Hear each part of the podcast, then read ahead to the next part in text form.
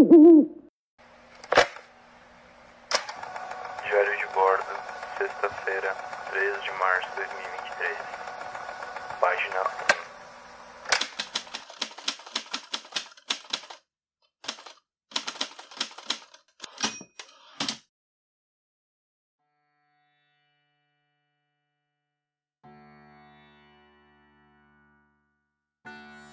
Bom, o que eu contei com você é uma história do que aconteceu mais ou menos no segundo semestre de 2015, tá?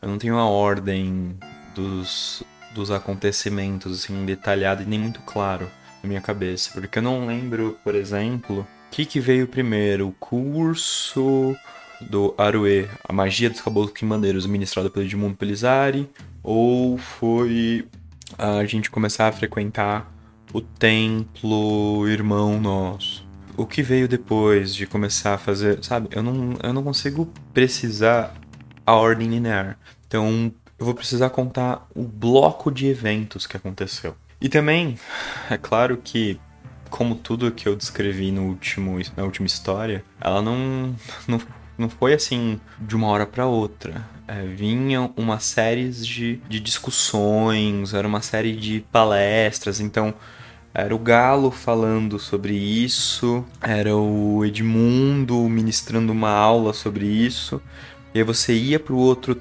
templo e aí ele também falava sobre isso. Você estava imerso ali num, numa ótica onde que aquilo era o ponto-chave, sabe? O discurso que todo mundo estava seguindo, não existia possibilidade de você crer algo contrário. E assim, vamos ser, vamos ser francos, vamos ser honestos, vamos pensar numa. É, como surge religiões. Elas são ramificações de, um, de uma outra estrutura. Então, por exemplo, existe um, uma religião original, vou dar um exemplo, né? Uma religião que seja, seria a pai, e aí um grupo de pessoas não concorda com aquilo, então eles se eles se, eles se tornam remanescentes, né? Eles, eles se separam daquele, daquele, daquele todo, alegando então uma nova perspectiva. E, e antes deles se tornarem apenas uma vertente dentro daquilo, porque é possível, eles se defenderem parte daquilo anterior, e mas agora são só uma vertente diferente, ou eles rompem, ou eles declaram um rompimento, declaram uma nova coisa, e essa nova coisa então passa a ser vista como uma seita, depois vai ganhando adeptos, dando adeptos, dando adeptos, até que um dia se torna uma outra religião. O que, que, eu posso dizer com isso? No catolicismo teve isso, então você teve várias vertentes católicas até que você teve então Martin Lutero que declarou contra aquilo, criou então um movimento que não foi dele criado esse movimento, mas assim, ele começou a criar um pensamento que depois foi chamado de luteranismo, né? Lutera, um pensamento dele, o, o pensamento luterano, e com isso foi se tornando então protestantismo, foi sendo criada essa nova essa nova forma de ser, ser cristão e hoje nós, os protestantes e suas várias ramificações também. Então é como o catolicismo ele é uma, é uma religião, o prote ser protestante ou luterano é outra, é outra religião, e ambos, dentro dos seus caminhos, possuem várias formas de, vertentes, porque não existe um único pensamento. Então, olhando para isso, o que nós o, o, processo que nós estávamos sendo submetidos ele não estava errado. Eu tô sendo bem advogado do diabo mesmo tá? Esse processo de você identificar um problema no ecossistema que você ou no modo operandi que você está agindo e começar a, isol, a se isolar a ponto de, de, de, defender uma nova causa, defender um posicionamento e falar que aquele, então, aquele modus operandi estava errado, então por isso estamos defendendo um, um novo jeito de agir, ser, então um, um, um novo modus. Então, perfeito, assim, isso é plausível. O problema aqui é como isso acontece ao longo do, do tempo e e, e, tal, e talvez eu, eu coloque até outros problemas, mas é que eu ainda não quero abordar todas as outras problemáticas disso. Porque, nossa, tem muitos problemas aqui. É, mas vamos lá. Com o passar do tempo, em questão de tipo um ano, menos de um ano, é, a palavra Umbanda Sagrada virou sinônimo de tudo aquilo que não funcionava. Começou a ser defendido como, né? É, muitos terreiros começaram a não defender mais. Eu sou um banda sagrada, porque começou a perceber que o falar de um banda sagrada era um demérito. E por quê? Ah, porque o Rubens criou um orixá. Rubens criou um sistema que não funciona. Ah, é, se você atender 10 pessoas é, na magia, magia é para funcionar. Então, se você atender 10 pessoas com o mesmo problema, as 10 vão surtir efeito? A resposta é não. Por quê? Porque tem merecimento. Se não tem merecimento, então não é magia. E, e, aí você tinha uma série de discussões ali dentro da, da cúpula da, dos terreiros para defender que aquilo que estava sendo praticado, ser um banda sagrada, não, não, não era o melhor caminho. E ok, tá? Ok. Existem mais de 200 vertentes de Umbanda. Umbanda Sagrada é só uma delas, tá? Posso listar várias. O, o Passarinho, em uma aula, disse sobre isso. Tipo, ele fez um, uma, um longo estudo sobre as várias Umbandas. Então, ele podia lecionar sobre isso tranquilamente. Mas a partir do momento que a gente invalida a existência de todas as outras e, e, defende apenas uma única como a certa, nós não estamos errados enquanto praticantes, mas estamos, nós não estamos sendo responsáveis ou éticos. Porque como um praticante dentro de uma vertente, você acredita que a religião que você pratica é a certa, ou o modo que você pratica é o certo. Mas enquanto uma pessoa ética, responsável ou um religioso, você não pode falar que só o seu jeito de, de se conectar com Deus. É meio extremíssimo, sabe? É uma viagem zona, mas beleza, mais uma vez. Eu entendo que tem gente que pensa assim. Bom, e. Então, eu preciso sempre colocar esses panos quentes, tá? Que. O, o, o que a, a bandeira que estava sendo levantada, ela tinha uma coerência. É, começou a me levantar pulgas atrás da orelha que de fato faziam sentido. Foi o que eu falei ali que o, o, o Galo fez, é, tipo, quebra a imagem de Shu, porque você não você não pode achar que ela é necessária para você se conectar com, com um sagrado. Ah, mas é uma ferramenta, tá? Mas uma ferramenta é uma ferramenta. Você não pode transformar uma ferramenta como um único caminho. E aí eu comecei a falar, realmente, eu faço isso. Eu fiz o ayahuasca. E eu já falei para vocês aqui. Eu já te contei essa história. Eu falei que, que eu só conseguia me conectar ou fazer a reflexão que eu tinha com a ayahuasca dentro da ayahuasca. Eu só, só conseguia me conectar é, com os meus amigos espirituais quando eu tiver. ou refletir sobre minha vida quando eu estivesse dentro de um trabalho de Daime. É, eu coloquei co tão como necessário a, o Daime na minha vida que ele deixou de ser uma ferramenta de conexão, de algo auxiliar. Então, então, sabe, conforme eles iam falando, eu ia fazendo minha própria análise e eu falava, não, aqui você tem razão. O problema é que, assim, de 10 coisas que eles falavam, tipo, sei lá, umas 6 faziam sentido. Mas aí, no como é a maioria, você acaba pegando as outras quatro que não faziam sentido, mas você também colocava no, no pacote e, e eles defendiam, se posicionavam como se as 10 estivessem certas.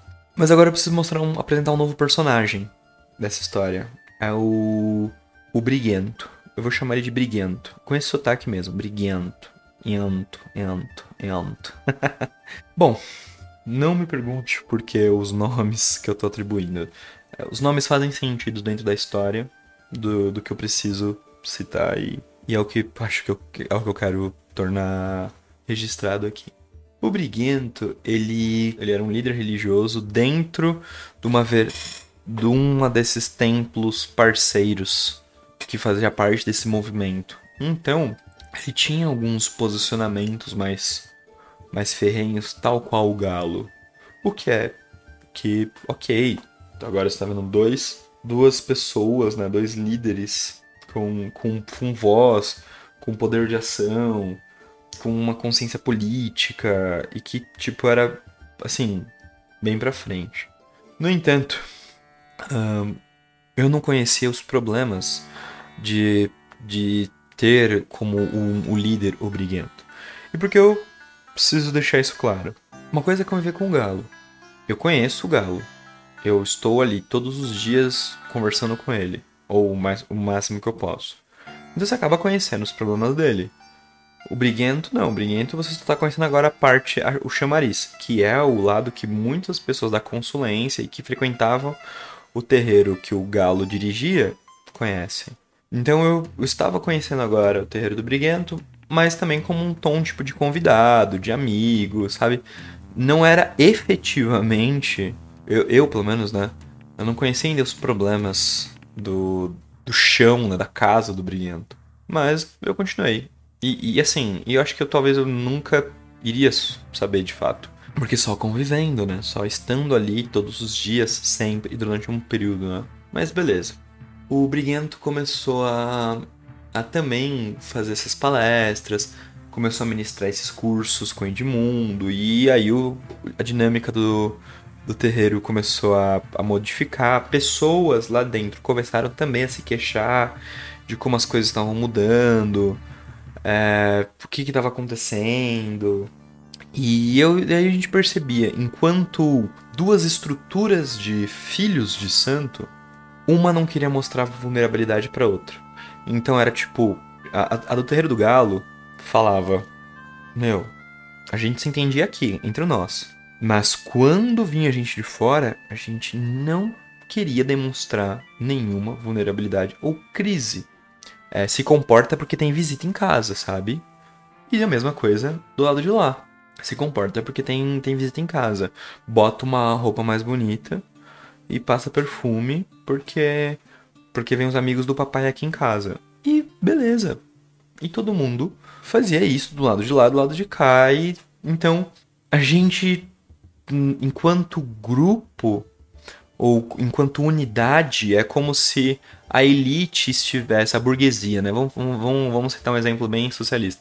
A burguesia estava tomando as decisões, a elite ou o clero estava tomando as decisões, e nós, que éramos o povo, a classe trabalhadora, nós representávamos o povo, a classe trabalhadora, a classe operária, a gente só seguia as novas mudanças, né?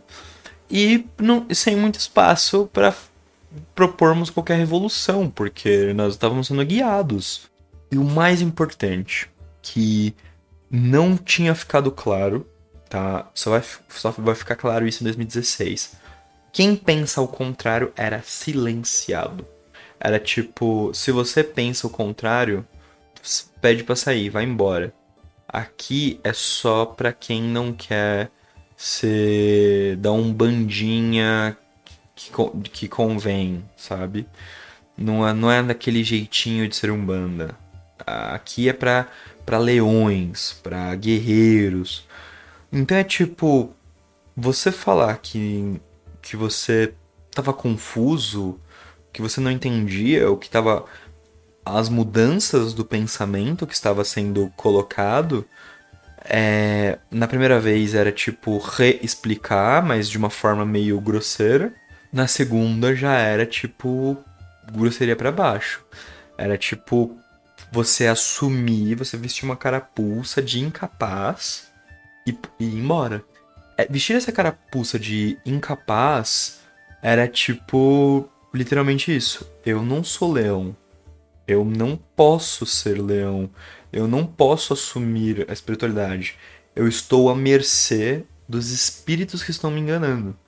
Agora, velho, eu comecei nessa parada por espíritos que estavam me enganando. Por, pela porra do braço do cordeiro. Sério que depois eu fui para um outro terreiro onde começou a falar de OVNI, de, de extraterrestre, de alienígena, de seres do astral superior que o planeta ia acabar em um ano. Então a gente tinha que agir e viver com uma paranoia isso do lado do mundo. Sério que agora eu tô procurando um lugar para ter conhecimento, achei um lugar massa, comecei a voltar a acreditar na parada que eu tava vivendo. E aí vem uma um, vem um, uma parada como essa, novamente, sério, velho. Tipo, puta que pariu, mano. Só que eu era pirralho, eu era um moleque, tipo, é, eu nasci em 94, isso aí aconteceu em 2015, bicho. Eu. Então, eu tinha 20 anos, cara. 20 anos, o que, que você espera de compreensão do mundo de alguém que tem 20 anos? eu não entendia quase nada e, tipo, simplesmente eu estava ainda construindo minhas perspectivas e minhas visões de mundo, sabe? Eu. Então. Eu fui dando abertura para uma série de abusos e imposições. Página 2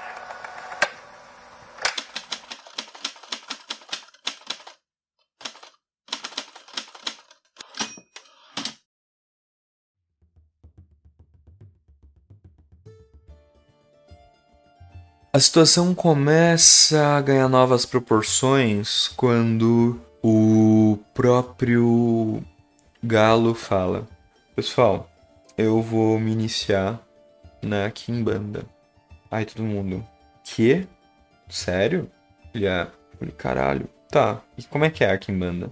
Porque assim, é, a gente faz aqui uma Umbanda, certo?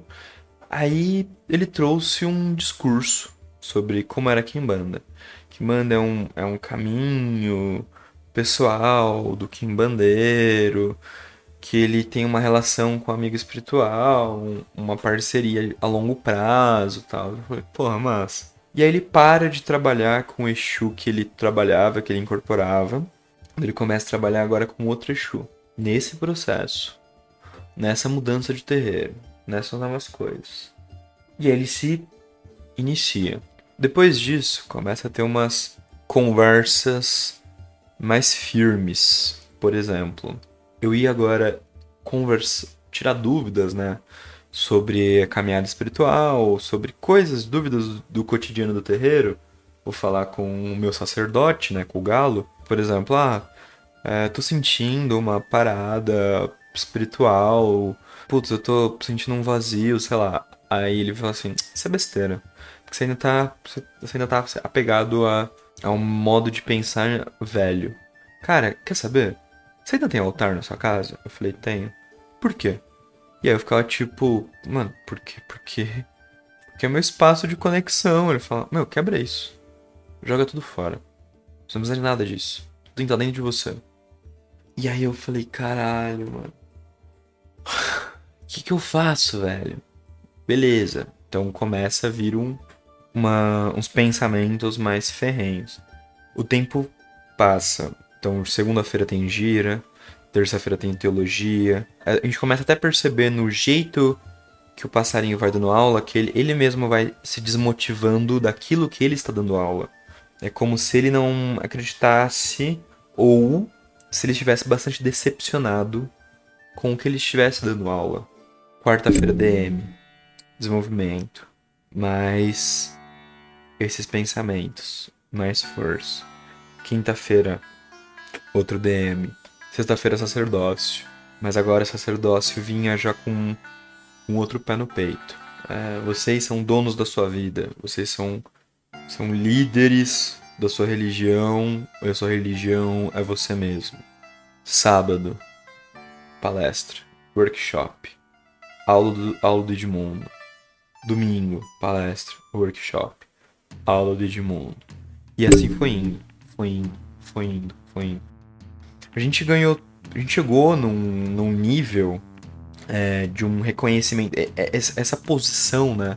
Essa postura, é, esse, esse, esse viés que, que, que os terreiros foram assumindo ganhou uma posição tão grande que assim, o Galo tinha uma rádio, o, o Briguento tinha uma projeção muito grande. Tava tendo no mesmo ano aquele, aqueles vídeos que rolou na, da internet sobre os gladiadores do altar da Igreja Universal. E aí, cara, isso veio muito bem a calhar no discurso, porque quando a, quando a Igreja Universal né, começou a pu publicar, ou quando vazaram aqueles vídeos e fotos dos gladiadores do altar, é, nossa, teve uma movimentação na internet sobre isso, mas tão grande, mas tão grande. E aí os terreiros que falavam sobre essa Umbanda tradicional, principalmente esses três, é, tinha, tinha uma galera lá que era forte, era linha de frente de alguma coisa. Como eu falei, o Galo era envolvido com briga distorcida durante um tempo. O Briguento tinha facas no terreiro dele. Então ele juntou umas, sei lá, umas 60, 100 pessoas, os dois terreiros juntos, assim, e fizeram fotos, falando assim, ó, se vir nos terreiros que nós cuidamos, a gente arrebenta vocês. Pode vir, vem pro enfrentamento. A gente briga, a gente luta. E, a gente, e aí isso tudo começou a, a também ser defendido como um viés. Tipo, sim, você tem que ir pra luta, você tem que ir pro arrebento, você tem que ir pro enfrentamento. Você não pode simplesmente é, esperar que a espiritualidade haja na sua vida. Você tem que ir pra cima, porra. É como se algum, alguns conteúdos dos, dos discursos eles fazem sentido. O foda é como eles são apresentados, qual o intuito, para onde eles querem levar. É tipo, você já assistiu o filme A Onda? Se não, assista você vai ver que um professor estadunidense ele quis ensinar os alunos sobre ditaduras, sobre regimes fascistas e, e como as pessoas passam a olhar para esse regime e falar realmente esse é o melhor caminho que a gente tem que seguir. E ele foi ensinar isso, só que isso saiu do controle dele. Houve situações, enfim, o filme A Onda é um filme muito didático tá? Eu não vou falar que a gente estava vivendo exatamente isso. Mas algo bem próximo estava começando a rolar. Era tipo. É, terreiros pequenos, eles, eles faziam até duas coisas, né? A galera que tava ali chegava para mim e falava assim: ó. Não só pra mim, né? Mas pra todo mundo ali. É, falava: ó, se você conhecer algum terreiro que seja de umbanda ou candomblé, que seja que seja humilde, enfim, fala para eles se associarem a nós, que nós vamos proteger eles, porque se alguém depredar o patrimônio deles, nós vamos atrás dos caras, nós vamos para cima, não vamos deixar barato, tal. Aí você vai começando a comprar esse discurso. Em outra partida, eles eu também tava já numa numa ideia de de construir, de, de, de construir um legado, né? Eu tava pesquisando pra caralho. Eu tava. Eu tinha uma planilha do Excel do, dos episódios do diálogo com os espíritos e as contradições que as entidades falavam. Ou elas com elas mesmas, ou elas com, com outras entidades. Por exemplo, é, às vezes entidades do mesmo médium, às vezes ela em três situações diferentes falavam coisas diferentes, ou é, uma entidade fala uma coisa e outra entidade falava outra coisa, mas sobre o mesmo assunto. E eu comecei a planilhar tudo isso, mas único e exclusivamente por para fins assim de estudo meu. E aí o Galo se interessou por esse meu conteúdo e falou: Meu, é, esse conteúdo que você está desenvolvendo, ele é, ele, na verdade, ele é um mapeamento dos, dos, dos terreiros que existem seres trevosos, existem seres que estão manipulando pessoas. Vamos fechar cada um desses terreiros. Me manda essa planilha. E eu mandei, velho. Página 3.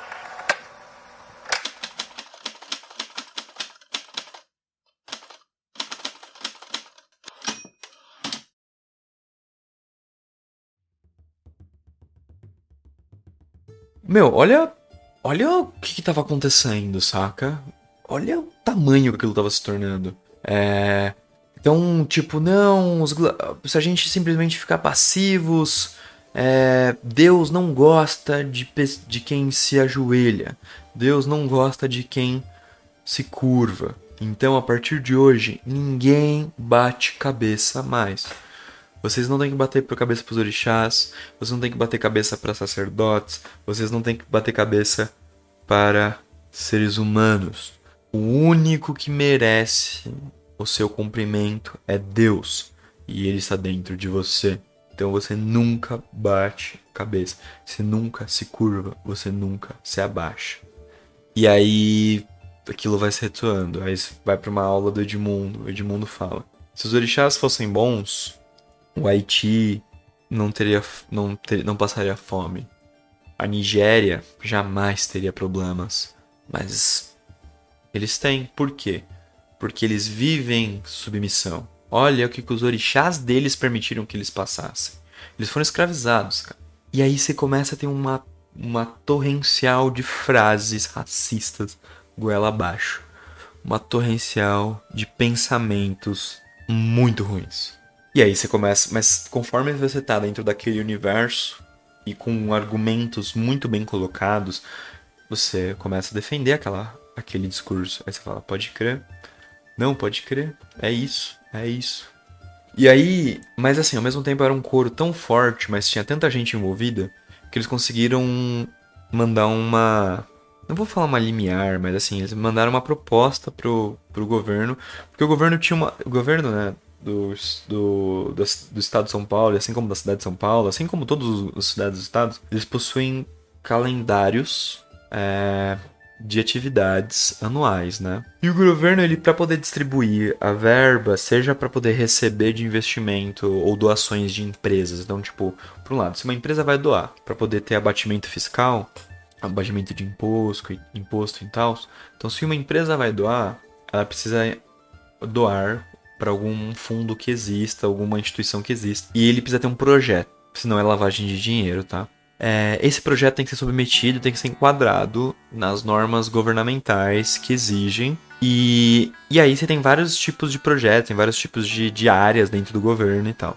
Uma delas era de incentivo à cultura. Então, para que a gente pudesse desenvolver algo que tivesse incentivo à cultura para receber doações do governo, então, ou seja, verba, verba, dinheiro do governo, e também doações de empresas que quisessem e pudessem contribuir. Tinha que de, de se enquadrar no projeto. Qual foi o projeto? O Dia do Saci. Aí no dia. De, então sub, submeteu uma proposta falando assim que no governo. que todo ano é, a gente fazia o tal do Halloween, né? E Brasil segue o Halloween, mas era também o dia do Saci. Dia 31 de outubro era o dia do Saci, que era um patrimônio nacional. Então, mais uma vez, nós estávamos sendo vira-lata, submissos, paga-pau de americano, que a gente detestava, que a gente era. que a espiritualidade via a gente como, como um cãozinho, um pet. A gente tinha que nos reapropriarmos do que era nosso. Então, a gente conseguiu, né? A união desses terreiros conseguiu uma submeter um projeto de ressignificação e preservação do patrimônio nacional, como o Dia do Saci, velho. E não só patrimônio, assim, mas é tipo do incentivo à cultura nacional. E começou a receber uma verba, cara, para que todo dia 31 houvesse um culto e uma passeata em nome do Saci. Então é tipo, cara, olha como aquilo a gente sentia que tava fazendo história. Ali dentro você não imaginava que tava tudo com você não você não conseguia imaginar que tava fazendo merda. Porra, por um lado, olha esse discurso, tá conseguindo tirar o Halloween. Foda-se, dia das bruxas, é o dia do Saci, nosso patrimônio. Por outro, porra, tá saindo um vídeo vazado dos gladiadores do altar. A Igreja Universal tá formando uma milícia, uma galera para poder para poder depredar terreiro. Não, vamos proteger os caras, que não sei o que. E por outro, Cara, é isso. Deus é com você, dentro de você. Não se submeta a mais nada. Então aquilo vai entrando na sua cabeça de um jeito, cara. Que você não. Você fala, caralho, mano, pode crer, velho. Isso aqui é o caminho real. E, não existe outro caminho a não ser esse. Então, tudo foi acontecendo, acontecendo. E tipo, teve o dia do Saci. A gente ganhou verba do governo, a gente fez um puto evento. Depois a gente teve a segunda situação que tinha mais e mais, a gente já não tava mais. A gente já não tinha mais altares em casa. Os membros, né? Dos dois terreiros. A gente não tinha mais altar, altar em casa.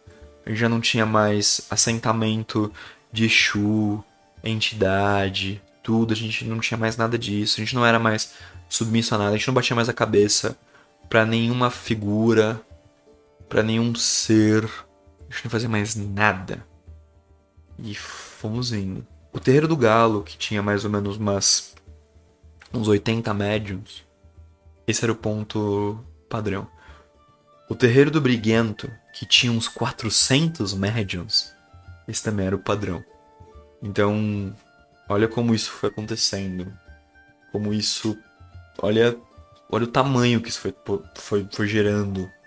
E aí, tipo, na hora das giras, tinha lá mesa de, de reza, oração, semiromba.